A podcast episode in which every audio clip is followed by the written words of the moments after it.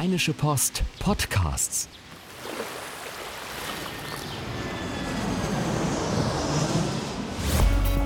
Gut Leben, der Podcast rund um Reisen, Gesundheit und alles, was unser Leben sonst noch besser macht.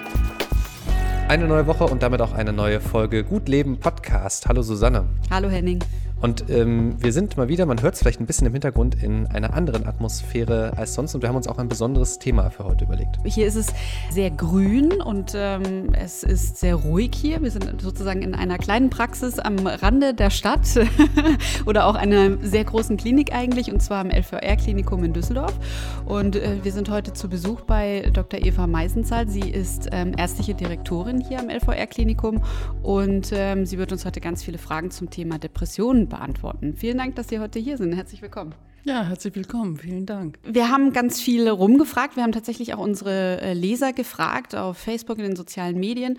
Und ähm, da haben wir ganz viele Zuschriften bekommen. Also wir haben direkt gesehen, dass das Thema Depression unheimlich emotional ist für viele. Und eine Frage, die ich mir gestellt habe, wenn man auch so in die Statistiken guckt, ähm, es tauchen ja jetzt immer mehr Fälle von Depression auf. Kann man denn wirklich sagen, mehr Menschen sind jetzt auf einmal depressiv oder hat das was mit der Diagnostik zu tun? Das ist eine ganz spannende Frage, die so einfach nicht zu beantworten ist, würde ich sagen. Äh, Im Moment sagt man immer noch, die Statistik ist eigentlich dieselbe. Wir haben so einen ganz bestimmten Prozentsatz an klar diagnostizierten Depressionen. Man sagt ja, 14 bis 16 Prozent haben eine depressive Erkrankung.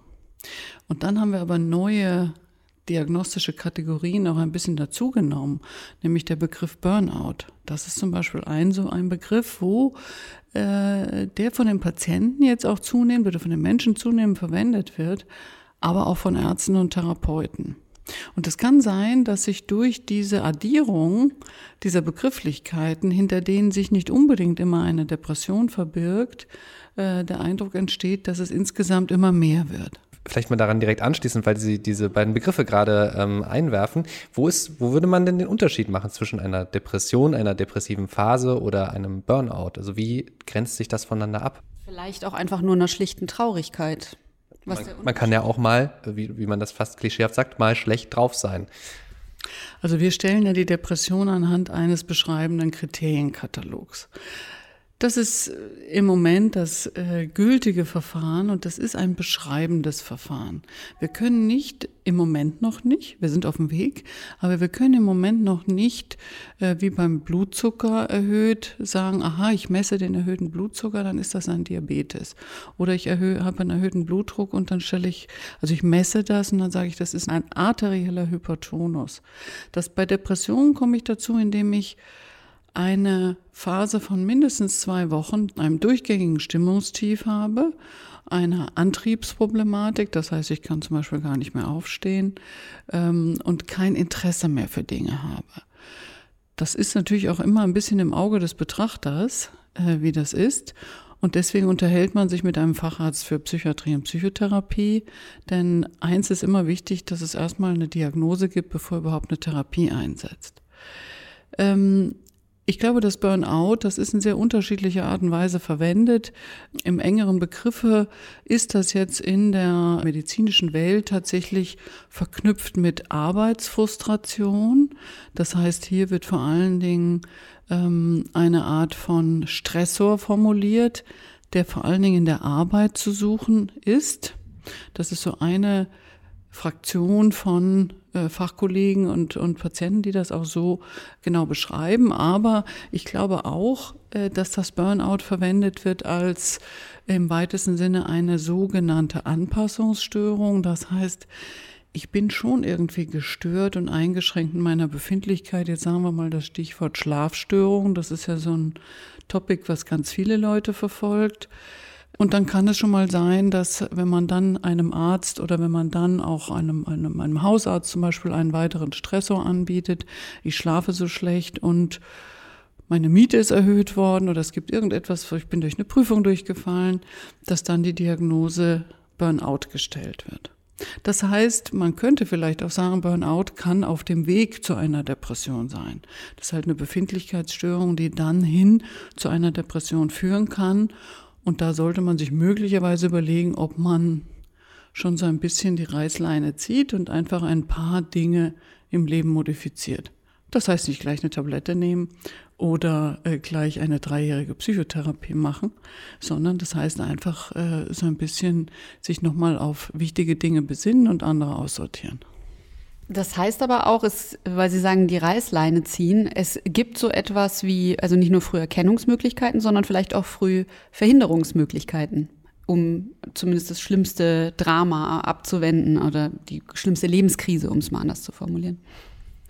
Also ich glaube, äh, alle bei allen Befindlichkeitsstörungen, die wir in unseren diagnostischen Systemen als Anpassungsstörung bezeichnen. Das ist so ein bisschen ein vielleicht für Sie nebulöser Begriff, aber den gibt es schon ganz lange, den benutzen wir auch.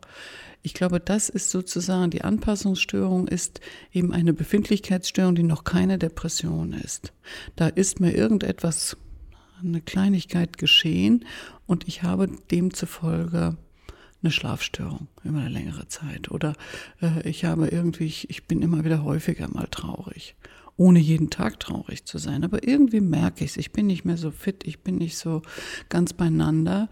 Ähm, hier glaube ich, kann man natürlich präventiv was machen, ganz für sich, indem man eben versucht natürlich auch solche Stressoren abzustellen, äh, sie mit einem, und das glaube ich ist das A und O, in einem Freundeskreis bespricht oder mit der Familie bespricht, weil man kann eins klar sagen, dass äh, auch eine familiäre und ein Zusammensein in einer Gesellschaft tatsächlich auch sehr viele Dinge aufhalten und verhindern kann.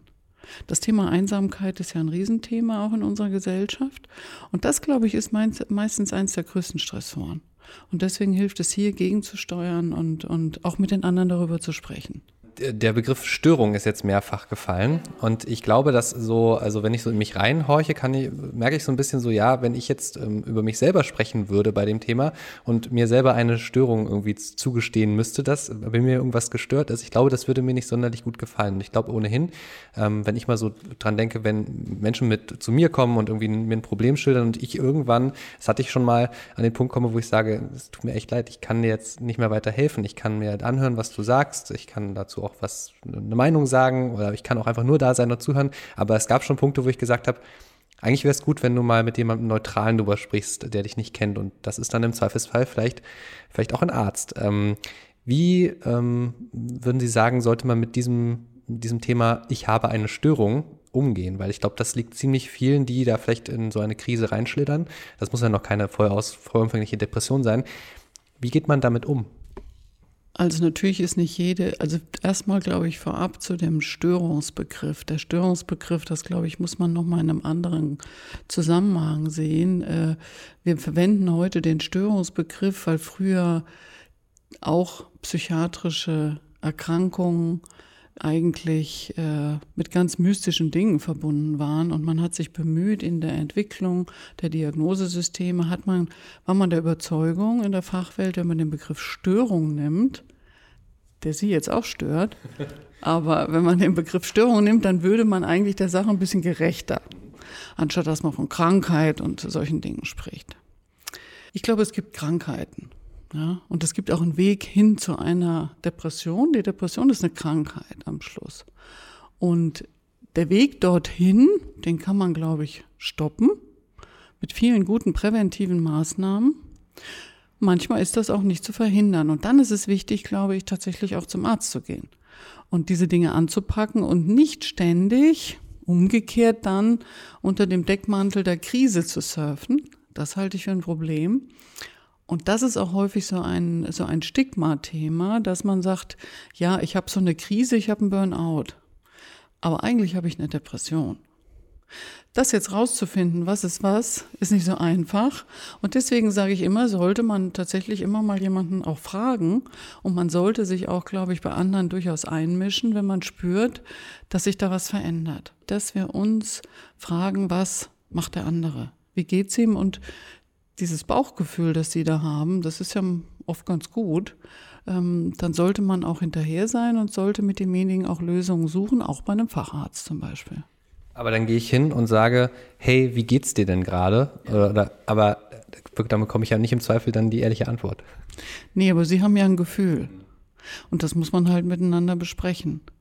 Natürlich kann man nicht jedem, so, das betrifft ja vor allen Dingen Menschen, die ihnen nahestehen oder wo sie merken, es ist irgendwie was, was nicht in Ordnung und sie haben in irgendeinem, entweder es ist ein Arbeitsbezug oder es ist ein familiärer Kontext. Ich glaube, da ist es wichtig, dass wir uns in den Familien weiterhin dafür verantwortlich erklären, dass wir uns im Freundeskreis dafür verantwortlich erklären. Das ist, glaube ich, hier Verantwortung zu übernehmen, das ist, glaube ich, eine große Herausforderung für eine Gesellschaft wie unsere, die natürlich unter dem äh, äh, Label der Selbstoptimierung steht. Und zur Selbstoptimierung passt natürlich nicht wirklich, dass ich möglicherweise entweder eine Depression habe oder nicht mehr so gut mitkomme. Zumal es ja auch eben ein Zeichen von Depression ist, dass man äh, einen Leistungsabfall hat. Das heißt, in einer, in einer, Leistungsgesellschaft ist das ein Thema.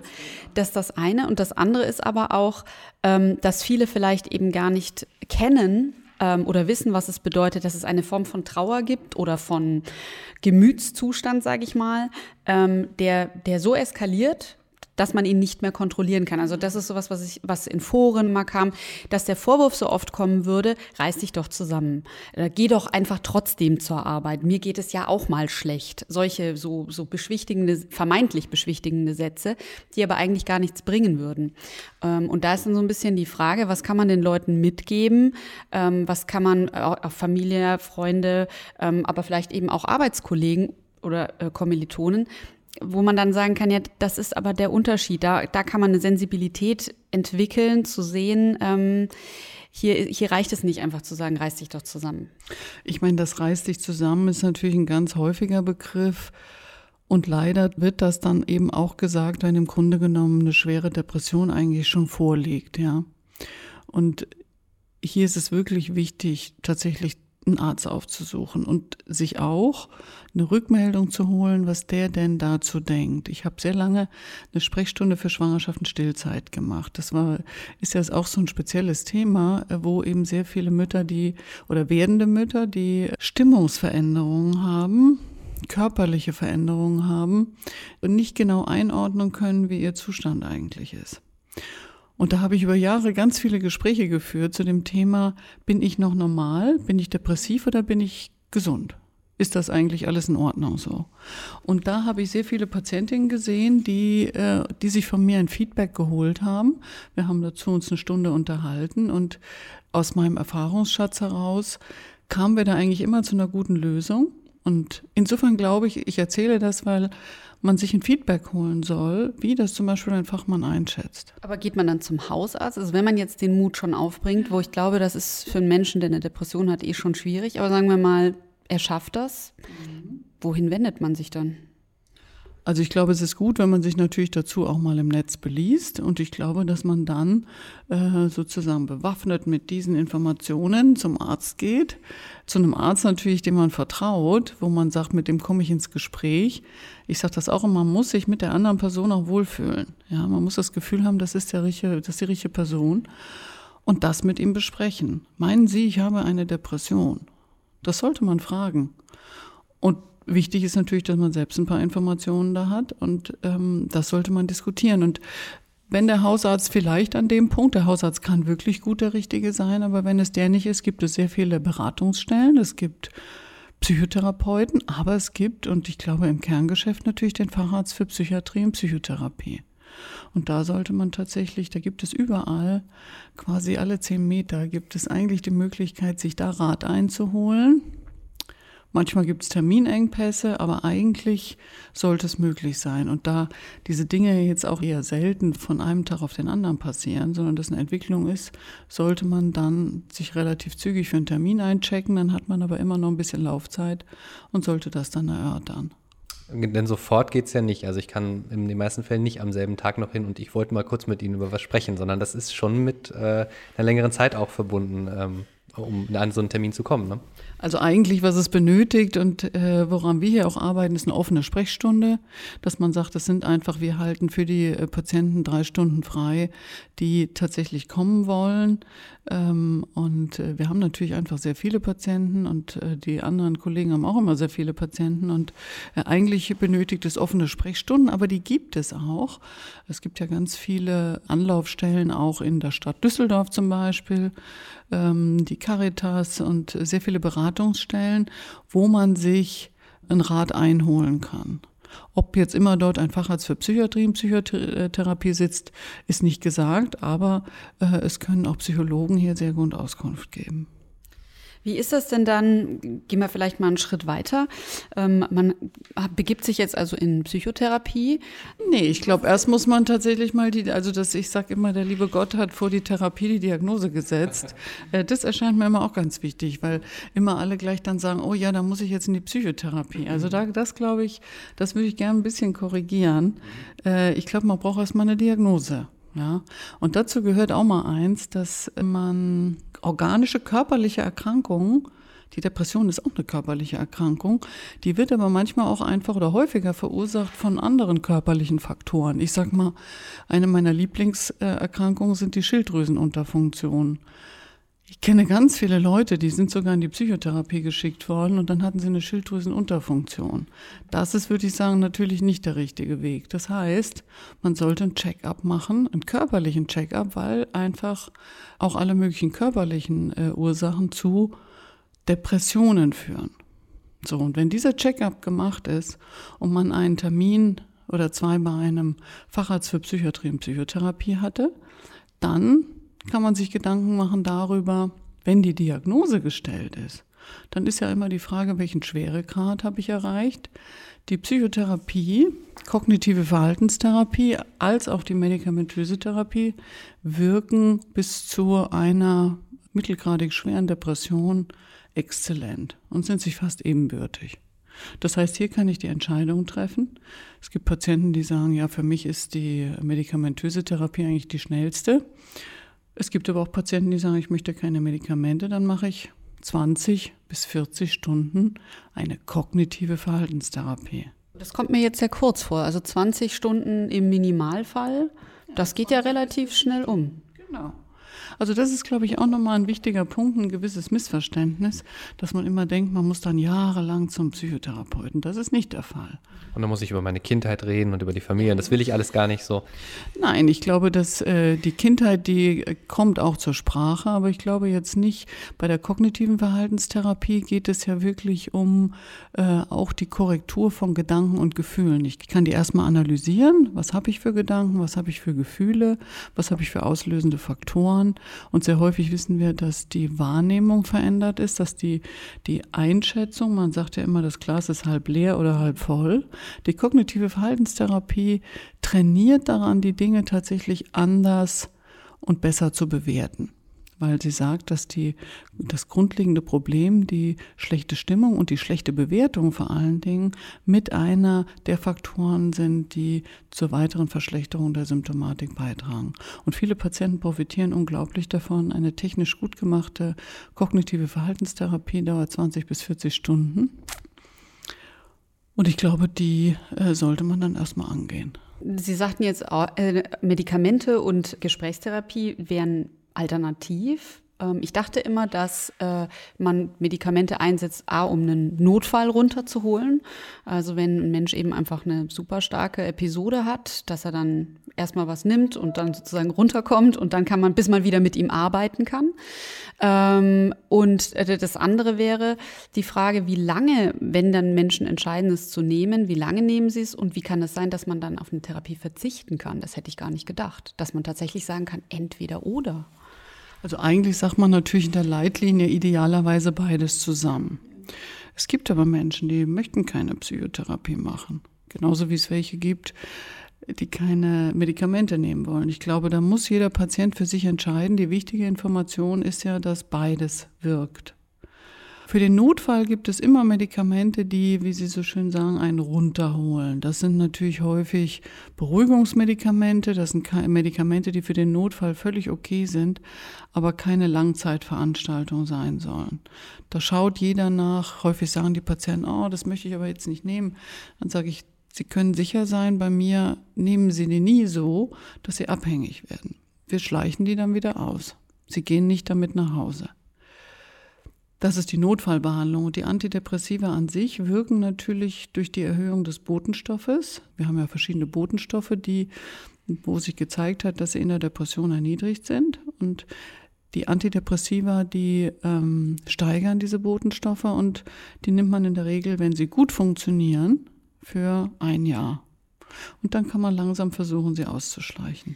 Weil das entstigmatisiert die ganze Geschichte ja eigentlich so. Also ne, Psychopharmaka sind ja immer noch so ein Produkt, das unheimlich verschrien ist und äh, wo viele sagen, oh, dann werde ich ganz anders und ganz komisch und ich weiß nicht, was mir dann passiert und ne, so und was immer noch da ist, um äh, vielleicht auch, wo es auch immer noch die Idee gibt, was Sie jetzt gerade sagten, erstmal Beruhigungstabletten, dass das ja sowieso alles nur Beruhigungstabletten sind und dass man dann vielleicht nicht mehr runterkommt, also von der Tablette jetzt in dem Fall. Und das, was Sie sagen, ist jetzt ein völlig anderer Ansatz. Einsatz. Man nimmt sie relativ kurz, wenn man sagt, ein Jahr ist so in der Regel der Fall. Und man kann sie nehmen, man muss sie aber nicht nehmen. Nein, ich glaube, man muss was gegen die Depression tun. Und äh, wenn ich sage, Tabletten ist für mich jetzt erstmal wirklich, man, man verhandelt ja auch und spricht miteinander. Ich versuche zu werben, ja. Und versuche natürlich den Menschen zu erklären, äh, wie, was es für Wege gibt, ja. Wenn jemand eine mittelschwere bis schwere Depression hat, dann sage ich immer, ist das wie eine Lungenentzündung. Und mit einer Lungenentzündung, natürlich kann ich das naturheilkundlich auch behandeln. Dann kann ich mir eine Zwiebel aufs Ohr legen. Das dauert aber vielleicht dann fast ein Jahr. Ich kann aber auch ein Antibiotikum nehmen oder kann tatsächlich auch ein fiebersenkendes Mittel nehmen. Das Antidepressivum ist tatsächlich auch, glaube ich, nicht nur irgendwie ein Dämpfer, sondern das ist tatsächlich ein aktivierendes, das sind ja in der Regel aktivierende Medikamente, die für die Patienten eine deutliche Besserung zeigen. Und man muss ja auch einsehen, was ist denn der Ziel einer Behandlung? Das Ziel ist doch, wieder am Leben teilzunehmen und seine Dinge zu tun und äh, eine bessere Lebensqualität zu haben. Trotzdem ist es, denke ich, schon immer noch in den Köpfen sehr stark drin. Ja, dann fange ich einmal an, dann geht es mir gut mit den Tabletten ähm, und dann komme ich da irgendwie raus aus, aus dem, was, wo, wo ich gerade drin stecke. Aber was ist dann, wenn ich diese Tabletten wieder weglasse? Ähm, wie geht es dann weiter? Ähm, also es muss ja gar nicht mal eine, also geht es gar nicht um körperliche Abhängigkeit, sondern irgendwie so, ne, dann, das ist ja etwas, das nimmt mir eine Last ab. Und was ist, wenn dann die, diese lastabnehmenden Tabletten nicht mehr da sind? Die Tabletten, das ist, glaube ich, wirklich wichtig zu sagen, die machen dich abhängig. Das ist wirklich, äh, das lässt sich kaum aus den Köpfen radieren, die machen dich abhängig. Was abhängig macht, ist auf die Dauer ewiges Rauchen von Cannabis. Das ist das Rauchen, Nehmen von Alkohol in ständigen Stresssituationen. Ähm, das sind alle möglichen Dinge, die wir hier äh, auch zu uns nehmen. Die Antidepressiva machen nicht abhängig. Trotzdem kann es sein, das ist richtig, dass, also auch aus meiner Sprechstunde damals, das war für mich so eindrücklich. Ich hatte eine Patientin, die im Prinzip bei der ersten Schwangerschaft eine richtig schwere Depression hatte, schon in der Schwangerschaft selbst. Und wir haben sehr lange gekämpft. Das ist eine Patientin, die dann auch Suizidgedanken hatte sogar, mit einem Baby im Bauch. Und wir haben sehr lange gerungen miteinander, ob sie Medikamente nehmen soll. Sie hat die Medikamente dann genommen und wir haben das wirklich gut abgewogen. Die Medikamente haben mir sagenhaft gut geholfen. Das ging sehr, sehr schnell. In ein bis zwei Wochen war die wieder deutlich aus dem Tief und sie hat dazu dann auch eine Psychotherapie gemacht. Wir haben uns dann in den darauffolgenden Jahren gesehen. Sie hat die ein Jahr genommen. Das ist so mein persönlicher Rhythmus. Immer wieder gesehen. Es lief sehr, sehr gut. Und dann kam, die, kam der Moment, wo sie sagte, also jetzt möchte ich das zweite Kind und wir müssen uns irgendwie von dem Medikament verabschieden. Wir haben das dann geschafft. Das hat ein halbes Jahr gedauert und die Patientin ist wieder schwanger geworden und sagte, ich möchte jetzt, diese Medikamente haben mir das Gefühl gegeben, das Leben ist eine vierspurige Autobahn.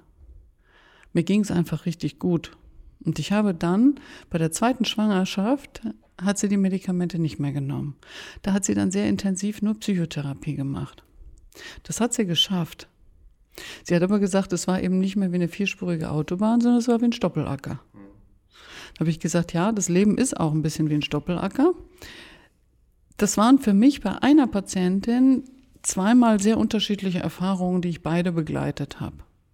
Und ich würde sagen, sie sind beide gut gewesen. Sie waren auf verschiedene Arten und Weisen hart, weil die Patientin natürlich einmal Medikamente in der Schwangerschaft genommen hatte, was für sie schwierig war. Trotzdem wegen den Suizidgedanken war es relativ unausweichlich. Und in der anderen Situation hat sie auch sich sehr anstrengen müssen, aber sie hat eine intensive Psychotherapie gemacht, die ihr dann auch geholfen hat. Also wir haben bei einer Person zwei völlig unterschiedliche Wege, die aber beide sehr erfolgreich waren. Das Gute bei der Depression ist, man kann sie wahnsinnig gut behandeln. Man muss es nur machen, man muss nur den man Weg angehen. Machen. Man muss es anpacken. Ja, und ich glaube, dass das ein unheimlich wichtiger Satz ist. Also äh, das Gute bei einer Depression ist, man kann sie wahnsinnig gut behandeln. Ich glaube, dass das vielen gar nicht so klar ist, dass das inzwischen relativ zügig, so wie ich sie verstehe, und relativ, wie soll ich sagen, kompakt auch, also schnell, aber auch in der Sache ähm, schnell zu handeln ist. Ich glaube, dass das so ist. Und ich glaube, dass das Missverständnis der Gesellschaft ist, äh, dass das, äh, natürlich gibt es Patienten, die einen chronischen Zustand erleben. Aber was ich auch immer interessant finde, dass die Gesellschaft bei allen anderen Erkrankungen immer denkt, dass sie heilbar sind. Es gibt kaum Erkrankungen, die heilbar sind. Wenn ich einen Diabetes Typ 1 habe, der ist nicht heilbar. Wenn ich einen Parkinson habe, ist der heilbar. Wenn ich einen Krebs hatte, dann bin ich lange Zeit im Zustand nach Krebs. Dann werde ich immer wieder gecheckt. Es gibt eigentlich keine Erkrankungen, die in dem Sinn, die natürlich akut von der Symptomatik, die kann verschwinden, aber die Erkrankungen sind einfach da. Und deswegen, das ist bei unseren, bei den psychiatrischen Erkrankungen genauso. Und es gibt natürlich auch Teile der Erkrankungen, äh, ein Teil bei den äh, betroffenen Patienten hat mit dem Verlauf nicht so ein Glück wie zwei Drittel der anderen. Das ist so, aber das ist bei allen anderen Erkrankungen auch so. Und denen muss man dann eben nochmal besonders beistehen. Da gibt es dann viele Strategien, was man noch tun kann. Also das ist nicht das Ende der Fahnenstange. Jetzt muss ich aber doch den Finger vielleicht auf den wunden Punkt legen. Sie haben vorhin gesagt, äh, man kann unheimlich viel machen bei einer bis zu mittelschweren Depression. Was passiert denn bei einer schweren oder sehr schweren Depression? Also bei einer richtig schweren Depression kann man auch ziemlich gut was machen. Das sind eigentlich die wirklichen Erfolgsstories, finde ich. Ähm, weil die Patienten häufig, wenn sie so leicht mittelschwer sind, dann sagen sie, ah nee, da muss ich jetzt noch nichts machen und so. Das ist so wie so ein Karies im Zahn, da laufe ich noch ein bisschen mit rum. Hm, das lasse ich jetzt noch mal. Aber bei einer richtig schweren Depression würde ich sagen, wenn die dann kommen, dann würde ich sagen, dann laufen wir hier zur Hochform auf. Dann kann man richtig was machen. Da gibt es dann häufig auch äh, Kombination von äh, Medikamenten Medikamenten, aber ich sage immer im Shared Decision Modus. Das heißt, dass man mit dem Patienten über die Strategien diskutiert und sie bespricht, die Medikamente auch äh, in einer geringen Dosis beginnt und mit dem Patient hier einfach im Gespräch bleibt. Und auch hier glaube ich das oder sehe das, dass die kognitive Verhaltenstherapie, aber auch Gruppentherapien für die Patienten einen sehr guten Effekt haben, weil die Patienten auch sehr häufig an anderen lernen, dass solche Erkrankungen behandelbar sind. Man würde dann aber stationär behandeln. Man behandelt hier in Deutschland in der Regel stationär. In ganz Europa tut man das nicht, da behandelt man ambulant. Auch sehr schwere Fälle. Ich würde auch nicht sagen, dass das immer schön ist wenn man dann zu Hause mit so einer schweren Erkrankung ist. Da kommen, scheiden sich ja die Geister. Wir behandeln das stationär, aber ich habe auch viele Patienten in sehr schwer krankem Zustand auch mal ambulant behandelt. Wenn sie das überhaupt nicht ausgehalten haben, dann hat das auch so geklappt. Dann muss man natürlich einen sehr hohen auch Arbeitsaufwand betreiben. Man muss sich jeden Tag sehen. Ähm, da muss man halt den Arzt finden, mit dem man das gut kann. Ja, ich frage, weil ähm, es ja auch so ein bisschen dieses Ding oder diese, diese Idee gibt, dann bin ich äh, im, im Klinikum, dann komme ich raus und dann plöpp falle ich sozusagen in die Realität, habe kein Support-System mehr und dann zwei Wochen später falle ich, habe ich einfach einen Rückfall. Und äh, dann wäre jetzt eben die Frage, macht das denn wirklich Sinn oder wie verhindern Sie das? Gibt es da Methoden? Ähm, wie kann man das Einphasen, das Zurückkehren nach Hause? Oder ist es dann vielleicht sogar nicht besser, soweit es irgendwie geht, von zu Hause aus oder zu Hause zu wohnen und dann eben ambulant in die Therapie zu kommen? Ich glaube, das Hauptthema in Deutschland ist tatsächlich dieses, äh, wie schaffe ich die Klippe dann von der Klinik in die ambulante Versorgung? Ich glaube, das ist tatsächlich bei uns da haben wir noch richtig was zu tun, weil die Systeme so unterschiedlich sind und auch so ein bisschen voneinander äh, getrennt laufen. Das ist schade. Und ich glaube, hier müssen wir uns viel mehr anstrengen und da können wir auch sehr viel lernen von Ländern wie England zum Beispiel, die vor allen Dingen ambulant arbeiten und so gut wie gar keine Betten haben. Ja. Also da ist noch was zu tun einerseits. Andererseits muss man sagen, ist Deutschland ein so reiches Gesundheitsland und es gibt so viele Anlaufstellen, vielleicht auch, Klammer auf, verwirrende Parallelsysteme, Klammer zu, aber wir haben trotzdem sehr viele Möglichkeiten. Man müsste das vielleicht einfach nochmal besser zusammenfassen. Wichtig ist, dass man sich die Angebote auch der niedergelassenen Kollegen anschaut und das, was wir jetzt versuchen, das hat man uns ja auch ein bisschen ins Gesetzbuch geschrieben, dass wir ein Aufnahme- und Entlassmanagement machen. Das ist so ein technischer Begriff, aber der bedeutet eigentlich, dass Kliniken sich eigentlich schon bei Aufnahme darüber Gedanken machen, wie geht es in ambulant weiter, zusammen mit dem Patient. Das sind so Systeme, da arbeiten solche Gesundheitsmanagerinnen wie ich dran, dass so Dinge funktionieren. Da arbeiten viele Kliniken dran und äh, das ist zum Beispiel jetzt eine Neuerung, wo wir uns bemühen müssen, ähm, die, diese, diese Schaltstelle zu schließen. Auch wie geht die Psychotherapie ambulant weiter? Das ist ja auch ein Riesenthema. Ähm, wo können die Patienten hingehen? Vor allen Dingen auch gleich im Anschluss. Da haben wir, glaube ich, noch ein paar Hürden zu nehmen. Die letzte Frage, die ich gerne stellen würde, ist ähm, Angehörige und Freunde, die jetzt eine, über eine lange Zeit Menschen begleiten, der eine Depression hat, ähm, kommen ja vielleicht auch mal an den Punkt, wo sie sagen, ich halte das nicht mehr aus, ich weiß nicht, was ich machen soll, ich höre immer wieder auch das Gleiche, ich äh, so. Ähm, was kann man denen raten? Was können die tun? Was können die für sich tun, um mit der Situation umzugehen? Also man bespricht sich ja auch sehr häufig dann im äh, Freundeskreis und im Bekanntenkreis und äh, bei anderen Angehörigen. Die ähm, Menschen unterhalten sich ja untereinander. Was es gibt, ist tatsächlich professionelle Angebote für Angehörige, die mit der psychischen, psychiatrischen Erkrankung in ihrer Familie nicht mehr zurechtkommen. Wir haben hier zum Beispiel Angehörigengruppen, die man besuchen kann, äh, wo man auch Fragen stellen kann und Aufklärung erhält darüber, äh, was denn psychiatrische Erkrankungen sind. Und hier, äh, das ist, glaube ich, ein ganz wichtiger Punkt. Manchmal ist es auch so, dass, dass Menschen kommen und sagen, ich brauche jetzt einfach selbst auch einen Rückzugsmoment und eine Behandlung, weil ich sehe, dass ich eigentlich kurz vor einer Depression stehe. Und äh, das sind Patienten oder Menschen, für die natürlich die Tür offen stehen sollte. Was ich mitnehme, ist ähm, die äh, Begriffe Klapse, Seelenklempner oder was man sich sonst noch so überlegen kann. Macht es eigentlich nicht so Sinn, mit diesen Begriffen zu agieren, sondern äh, eigentlich geht es, wenn ich sie richtig verstehe, vor allem um, eine, ja, einfach um ein ernsthaftes, ähm, ruhiges Gespräch darüber, ähm, was ist eigentlich mit mir? Ist es eine Depression? Ist es keine Depression? Ähm, darüber offen sprechen und sich Rat holen an der richtigen Stelle. Also Psychiatrie ist, ich glaube, das kann ein sehr guter Ort sein. Und ähm, ich glaube, das Wichtige ist, dass man das einfach wirklich gut behandeln kann und dass man eine Diagnose auch vorher für sich fordern sollte und für sich rausfinden sollte. Und äh, das, glaube ich, kann man immer in einem ruhigen Gespräch. Äh, und selbst wenn Menschen ganz aufgeregt sind und aufgelöst sind, äh, kann man das eigentlich professionell ganz gut einfangen. Und dann klappt es eigentlich meistens ganz gut. Was für ein schönes Schlusswort. Vielen Dank, dass wir heute hier sein durften, Frau Professor Meisenzahl. Es war sehr, sehr spannend. Ähm, wenn ihr noch Fragen habt, Fragen, die ihr uns vielleicht noch nicht gestellt habt oder andere Fragen, egal ob es ums Thema Psychologie geht äh, oder um alles andere, was das Leben betrifft, dann schreibt uns gerne an gutleben.rheinische-post.de oder auf unserer Facebook-Seite Gutleben. Abonniert uns gerne, auch immer wichtig. Abonnieren, abonnieren, abonnieren. Ihr findet uns auf Spotify, auf iTunes und überall sonst, wo es Podcasts gibt. Jetzt bleibt es eigentlich nur noch zu sagen, Henning, bis nächste Woche. Bis nächste Woche und herzlichen Dank, Frau Professor Meisenzahl. Sehr gerne. Ciao. Tschüss. Tschüss. Keine Lust, auf die nächste Episode zu warten? Frische Themen gibt es rund um die Uhr auf rp-online.de.